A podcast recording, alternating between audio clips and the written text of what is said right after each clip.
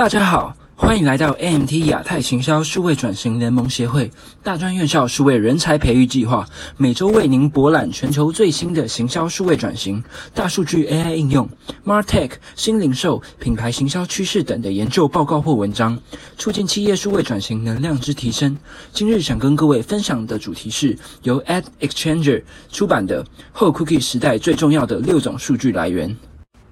相信有在关注行销领域的朋友们，应该都有听说过 Google 在二零二零年初发布的震撼弹，就是他们从二零二零年二月开始的两年间，会逐步淘汰第三方 Cookie。随着隐私权逐渐高涨，欧盟的各自法规 GDPR 以及加州消费者隐私保护法 CCPA，皆对于第三方 Cookie 的运用有所限制。许多浏览器也开始封堵第三方 Cookie，像是 Safari 在今年就已完全封锁第三方 Cookie。且根据美国的民调机构 Pew Research Center 的调查显示，有72%的用户认为自己在网络上的一切行为正在被广告商或是技术商等公司追踪着。也有八十一 percent 的人认为个人数据正面临着潜在的风险，因此，身为浏览器市场龙头的 Chrome 也因此因应这个隐私潮流，决定开始逐步淘汰第三方 cookie。首先，我们先来看一下什么是 cookie。一般当用户访问某个网站时，这个网站直接储存的用户资讯便是所谓的第一方 cookie，而第三方 cookie 则是由不属于这个网站所发行的 cookie。很多业者都会透过其合作伙伴和广告服务商所建立并收集的第三方 cookie 进行用户行为的定位，并作为跨网站的广告投放与追踪。这就是为什么有时候你会发现，当你浏览了 A 商城之后，却在 B 商城也看到 A 商城的产品广告。第三方 cookie 虽有助于业者达到在在行销的目的，但对于用户来说却不见得是一个良好的广告体验。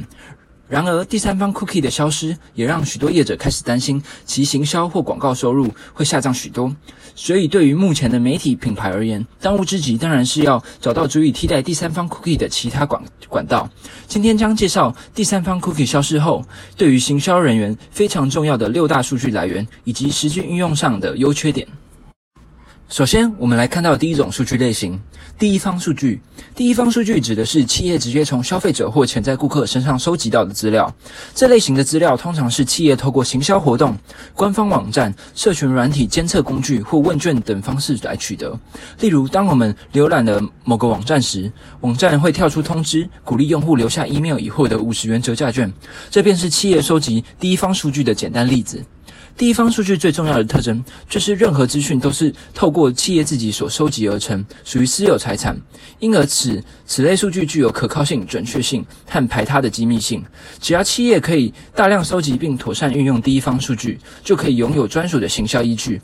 而使用第一方数据时，也请注意以下的优缺点。在优点方面呢，第一方数据可以说是这个时代下最好的资料，由企业自定所需的资料，并基于用户同意而取得，具备准确、有效还有专属的特质。然而，第一方数据的缺点，则是在缺乏系统化策略的情况下，难以收集到足够大量、规模化的资料。另外一点，则是企业必须确保第一方数据的安全，以免发生各自泄露的危机。接下来。第二种数据类型是第二方数据。第二方数据它是与合作伙伴共享的数据，可以说是第一方数据的延伸，由正在探索类似受众但不同利基市场的合作伙伴所组成，彼此交换、共用各各自收集的第一方数据。两者本质上相同，差别在于多了共享的成分，合作双方不用多费心力收集，即可获得两倍规模的资料。而使用第二方数据也要注意以下的优缺点。第二方数据具有可扩展且可以更有效率地达成规模化的特色，有助于达成广告投放以及成效衡量的成果。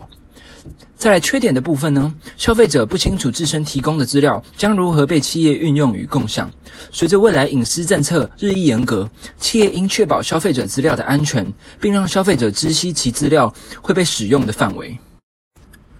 第三种数据类型是家庭层级的数据。家庭层级的数据多年来一直是媒体和广告的主力军，特别是对于那些旨在提升品牌知名度、建立品牌资产的企业来说更为重要。因为这些企业的目的是尽可能的接触更多的受众。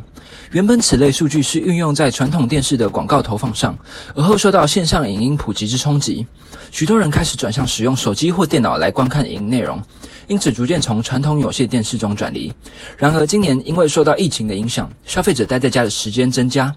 因此使用传统电视来观看影音的人也增加，其中有很大的比例。家庭会将电视连接 OTT 串流媒体，或是直接将有线电视升级转为 CTV 联网电视。在此情况下，也促使部分 OTT 和 CTV 的厂商渐渐有能力针对家庭投放精准的广告。例如，台湾的立 TV 立视线上影音便是一个例子。而使用家庭数据有以下的优缺点：家庭层级的数据，它的覆盖层面更广，可提升广告触及率。而且过去在传统电视广告上的效果特别的出色。然而，家庭层级的数据由于缺少更细分的受众资料，所以较难推出个人化的广告。第四种数据类型是内文比对技术。这个技术其实在数位广告界已存在许久，其指的是透过 URL 网址来爬取媒体内容。进一步抓取网站内容的关键字，借此配对相关的广告内容。由于内文比对几乎不会牵涉到使用者浏览行为的资料，因此较不存在隐私问题，是属于相对稳定且可靠的解方。举例而言，若业者使用的是内文比对技术，则广告是根据使用者正在观看的文章内容而呈现。例如，财经网站上面可能出现的广告就是金融信贷类型的广告，而非美妆类型的广告。而使用内容比对技术有以下的优缺点。内文比对技术最大的优点，就是因为它几乎不会涉及使用者的行为资料，故较可保障使用者的隐私安全。而且由于它的广告是根据网站的内容所产生，所以呈现的广告与使用者观看的内容关联性较高，会让使用者体验较佳。然而，内文比对技术也有精准度较低，无法细分受众并推出个人化广告的一个缺点。再来，第五种数据类型是身份识别图谱。身份识别图谱是一个资料库，目的在于使业者能够跨平台、跨装置的掌握个别顾客的行为，进而建立完整的顾客样貌，以精准投放广告。简单来说，你可能会从 CRM 系统、电子邮件或广告中获得某个相同客户的资料，而身份识别图谱会负责将这些从不同地方收集而来的所有数据进行配对，并存放在同一个文件中。过往，Cookie 是建构身份识别图谱最方便且最直接的工具，可一次收集到多种有用的数据。然而，Cookie 的消失并不代表身份图谱也将失效。不过，必须从其他的方式才能够加以建构。使用身份识别图谱时，也有以下优缺点需要注意。在优点的部分，身份识别图谱可整合来自多个不同来源的数据。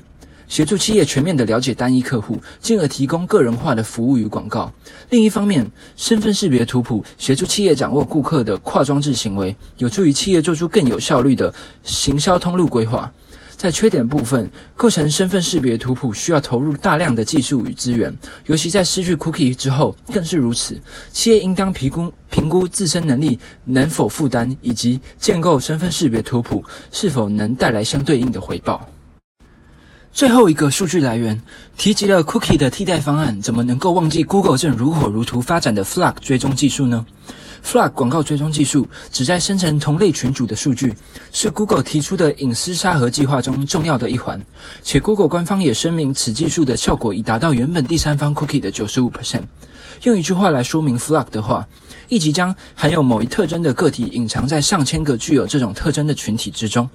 相较于第三方 cookie 精准的个人化识别与追踪，Flag 技术转而分析用户在网络上活动的特征，并将这个用户和其他拥有类似特征的群众归类为同一个群组。总而言之，未来广告主投放广告不再是锁定个人，而是针对群组。在优点方面，理论上 Flux 似乎较有隐私安全的保障，且可以确保投放的效益。但在缺点的部分，也有不少专家担忧，同类群组的群体分状方式恐怕会增加歧视的风险，引发有心人士对于特定的群组进行网络攻击。